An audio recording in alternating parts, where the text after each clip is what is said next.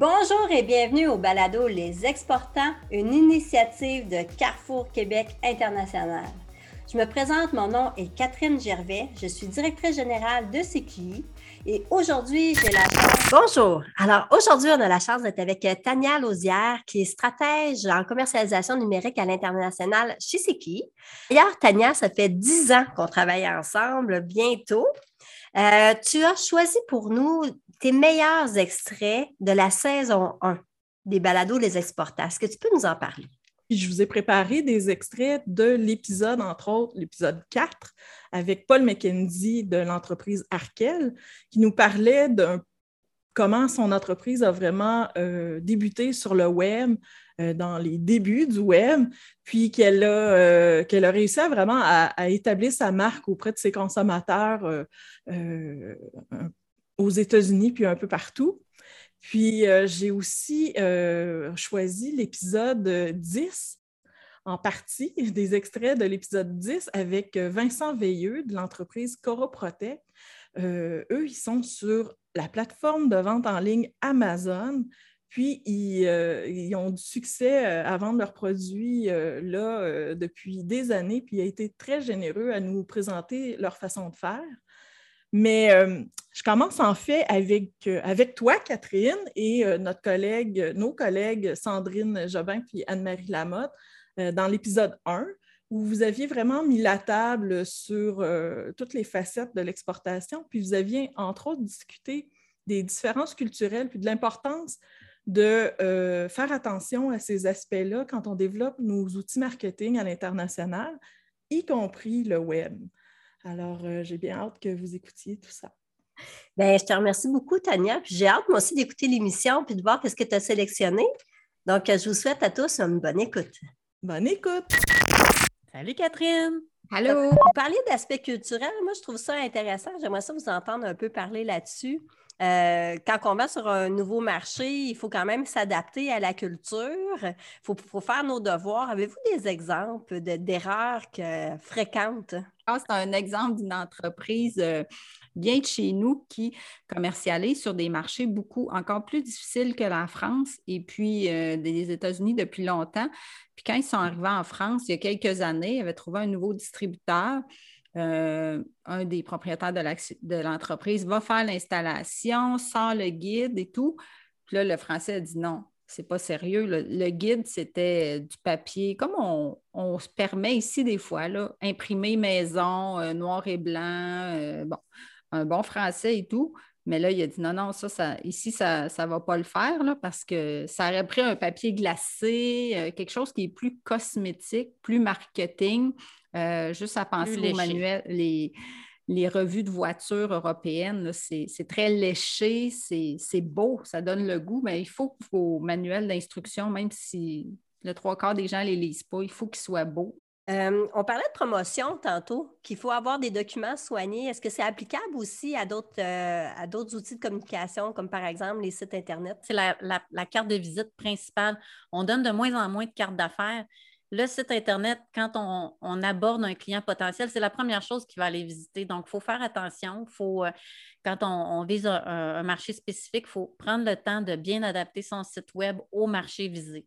Donc, ça, c'est la base. Autant si c'est en anglais, bon, soigner, on a dit soigner son français tantôt, c'est tout autant. Euh, important de soigner euh, son ah anglais. Ayez recours à des traducteurs professionnels parce que combien de fois, à chaque semaine, on a des nouvelles entreprises qui nous appellent. Puis là, la première chose qu'on fait, on va voir sur, euh, sur Internet, tenter de trouver le site web, la page LinkedIn d'entreprise. Puis combien de fois on se dit, oh, on dirait que c'est une traduction euh, littérale. Fait payez-vous un traducteur, sinon, c'est déjà, là, on vient de. Ça fait, met moins en confiance, là, puis c'est pas un service ultra coûteux, mais tellement bien investi puis de, valider aussi, est-ce qu'on s'adresse plus à un marché canadien, américain que anglais, européen? Ça va, il y a des termes qui ne seront pas les mêmes. Au pire, on a deux sites anglais ou juste une landing page en anglais british, mais faire bien attention. Puis même, encore une fois, je reviens sur la France, il, y a tellement d'anglicisme que nous, on ne on met pas dans nos sites francophones euh, québécois mais eux, le mot français, ils ne le connaissent pas, ils ne l'utilisent pas. c'est raison.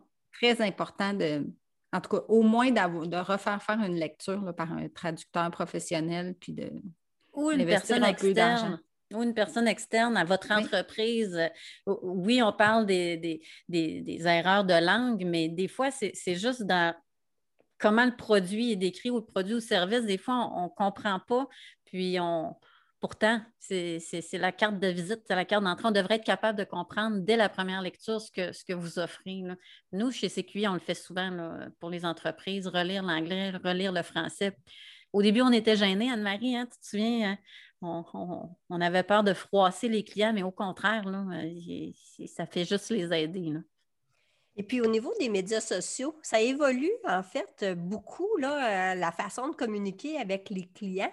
Est-ce que vous pensez que ça a une plus grande importance, la façon de gérer euh, son LinkedIn, par exemple, qu'auparavant au niveau des démarches à l'international?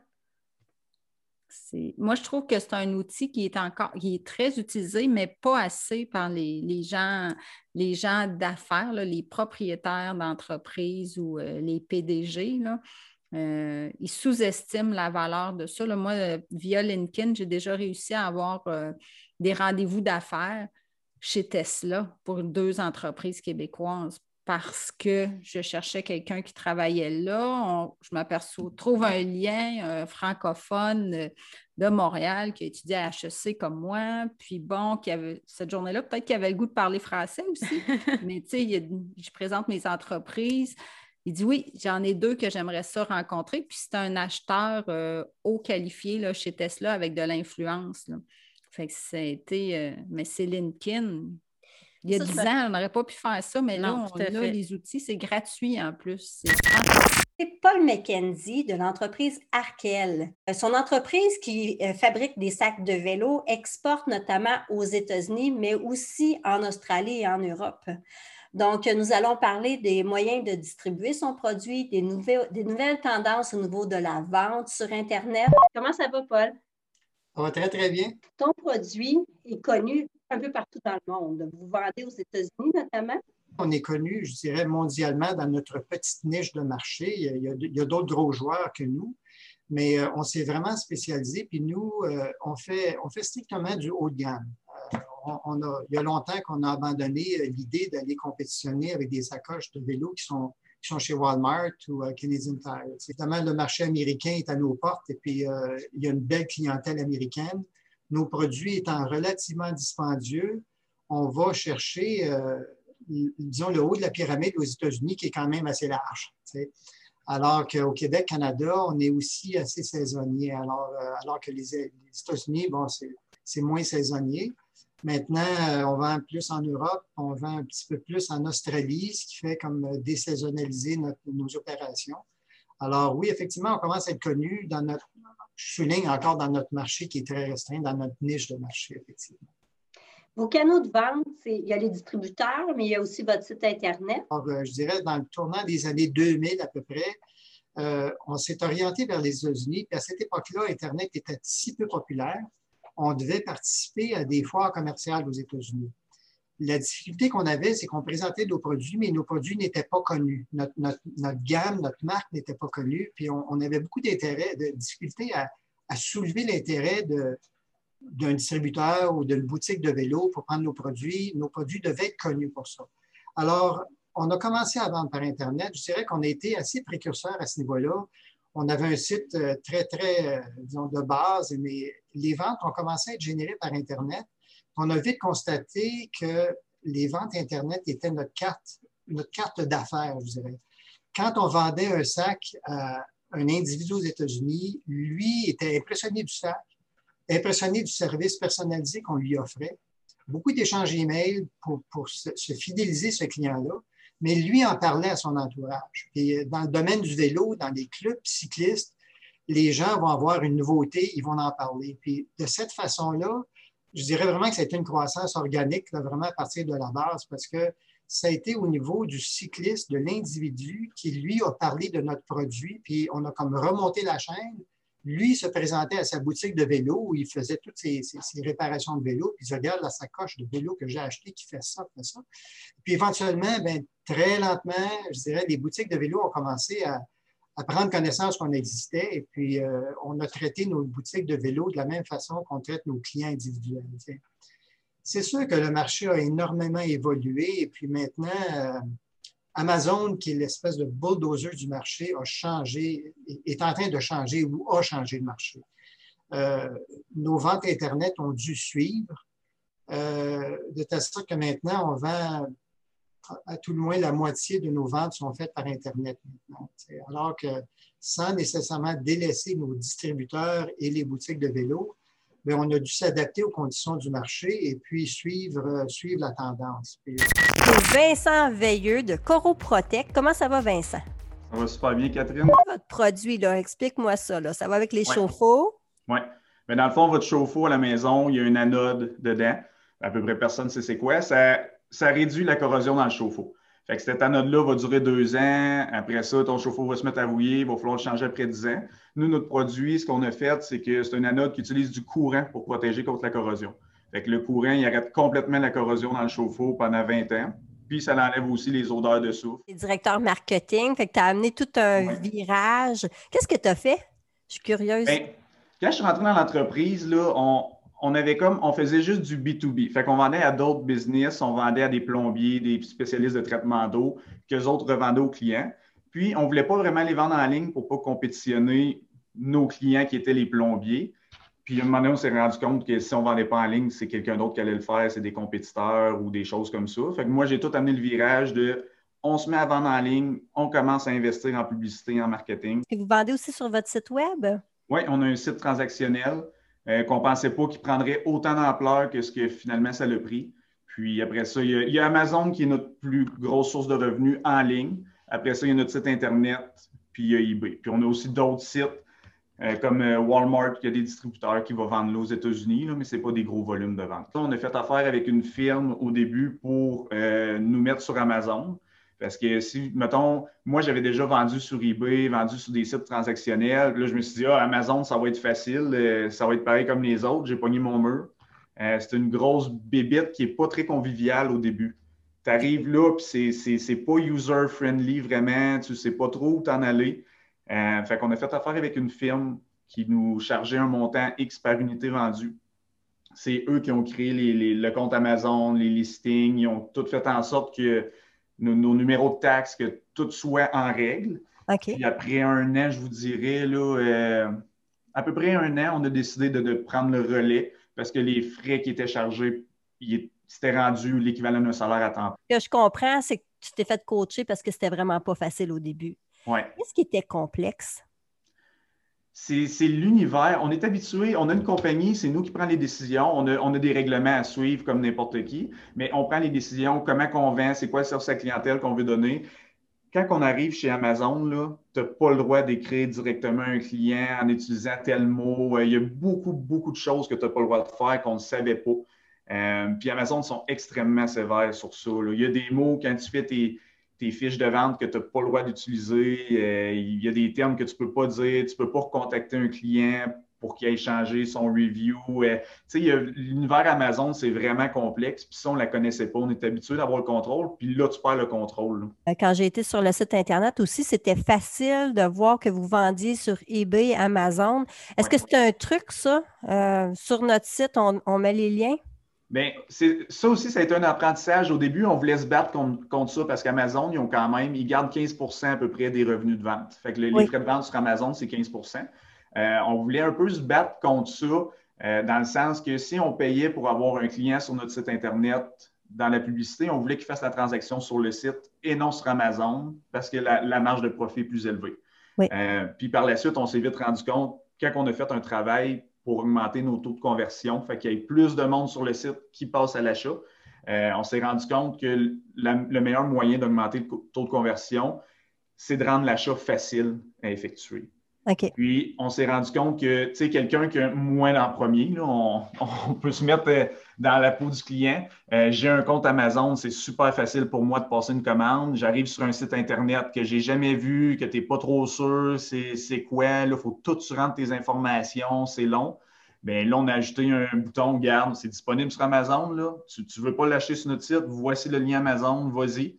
Puis Amazon aussi, une vente qui provient de l'externe. Fait quelqu'un qui est sur mon site, qui clique sur le lien, qui se rend sur Amazon, qui effectue l'achat, ça l'équivaut comme trois ventes effectuées sur Amazon. Amazon donne une grande importance à ça. OK. Parce qu'ils veulent que le monde vienne sur Amazon parce qu'ils vont acheter d'autres choses. Quand on débute, comment qu'on fait pour y arriver à ça? Parce que j'imagine, quand on, part de zéro, il faut se faire une réputation. Oui, c'est de la publicité. Fait que ça va être vraiment, là, euh, faut, acheter de la publicité pour sortir en premier parce que surtout si on, on commence, comme là, on a lancé un nouveau produit, une anode Coopotech pour les VR, euh, ben là, on arrive sur Amazon, on a zéro étoile, on n'a rien là. Fait que là, c'est sûr qu'on a déjà un compte vendeur qui est solide. Fait que ça, ça nous aide. Mais tu sais, la personne a acheté un produit à 130$ quand il n'y a pas personne d'autre qui l'a acheté, bien, des fois, il faut être plus froid. Fait qu'il faut offrir des rabais. Il euh, faut faire de la publicité. Faut faire de la publicité, mettons, sur Facebook qui va envoyer le client sur notre site. Par la suite, le site va renvoyer le client sur Amazon, mais il faut établir un lien de confiance puis dire le produit, il existe, le produit, il fonctionne un coup que tu as ça, là, tu vas aller chercher des reviews, puis euh, la boucle va commencer à rouler. Comment vous avez fait pour avoir autant de ventes sur votre site à vous? Là, j'imagine que vous avez un super référencement pour sortir un peu partout. C'est ça. Fait que tu as le SEO qui est gratuit, que les personnes recherchent sur Google. On a fait des articles, des billets de blog qui parlent de ces problèmes-là, comment les régler, puis on a réussi à se positionner dans les premiers sur Google sur plusieurs mots-clés. Fait que ça, ça fait en sorte qu'on a du trafic qui est gratuit. Euh, là, il faudrait que je vérifie les chiffres. Je vous dirais 50 à 60% d'après moi, c'est du trafic qui est gratuit. Fait que des personnes qui viennent par Google directement. Puis l'autre partie, c'est de la publicité. Fait que Facebook, Google, YouTube, euh, toutes, toutes, les plateformes publicitaires imaginables, on est dessus. Puis on redirige du monde vers le site Internet. Est-ce que vous avez une chaîne YouTube euh, où est-ce que vous diffusez des vidéos euh, sur votre produit?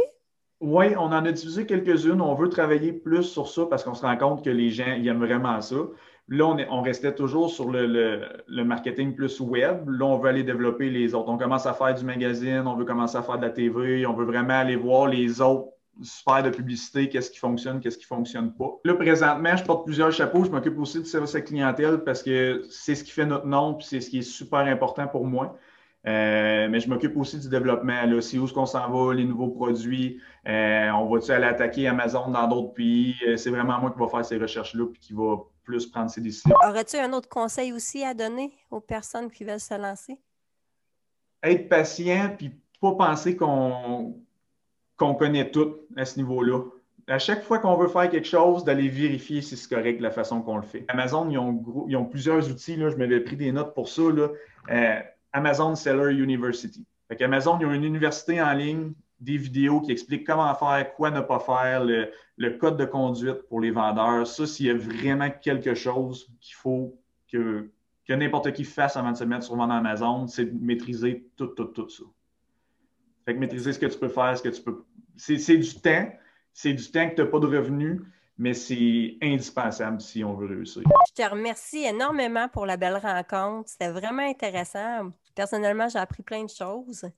Merci à vous autres pour l'invitation. Je te remercie, Paul. C'était une belle rencontre. C'est bon. Puis euh, j'encourage tous les entrepreneurs à, arrimer leur passion à leur travail. Merci beaucoup. merci, c'était le fun. Merci. À la prochaine. À la prochaine. Si cet épisode vous a plu, partagez-le avec un ami. Nous serions reconnaissants si vous pouviez noter et évaluer notre série sur Apple Podcast, Spotify ou à l'endroit où vous écoutez vos balados. Votre recommandation et vos commentaires aideront les auditeurs à nous trouver aussi. Merci. Les Exportants est une production de Carrefour Québec International, tout droit réservé. L'émission est réalisée par l'équipe de CQI. Un merci tout spécial aux invités et aux personnes qui ont participé à la création et à la mise en ombre de l'épisode d'aujourd'hui. CQI remercie aussi ses partenaires financiers, Développement économique Canada et le gouvernement du Québec. Vous pouvez obtenir plus d'informations sur Carrefour Québec International sur notre site web au cqinternational.org.